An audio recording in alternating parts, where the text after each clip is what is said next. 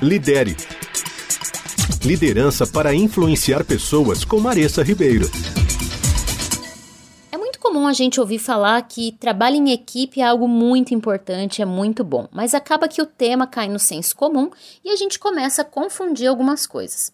Recentemente eu estava buscando alguns materiais para melhor explicar e aplicar os conceitos de trabalho em equipe e eu encontrei um artigo sensacional da Harvard Business Review que fala sobre alguns equívocos e confusões ao redor desse tema. Então, nessa coluna e na próxima eu vou compartilhar com vocês o que eu aprendi nesse artigo.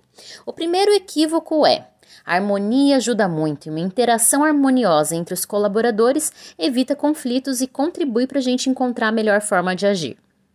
Sim, esse é um equívoco, sabia? Porque na verdade o conflito, se bem administrado e focado nos objetivos da equipe, pode gerar soluções mais criativas do que a gente vê em grupos que não têm conflito nenhum.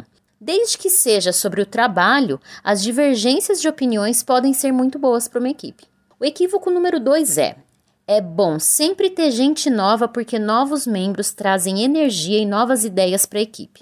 Sem esse novo oxigênio, os membros correm o risco de se tornarem complacentes, desatentos às mudanças no ambiente e a perdoar demais o mau comportamento dos colegas.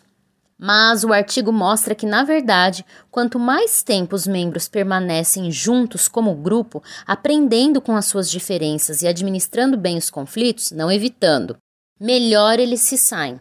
Por mais irracional que isso possa parecer, seja um time de basquete ou um quarteto de cordas, os times que permanecem juntos por mais tempo jogam melhor juntos. O terceiro equívoco é: quanto maior, melhor. Grupos maiores têm mais recursos para aplicar ao trabalho. Além disso, a inclusão de representantes das diversas áreas aumentam as chances de que o que for produzido seja aceito e melhor usado.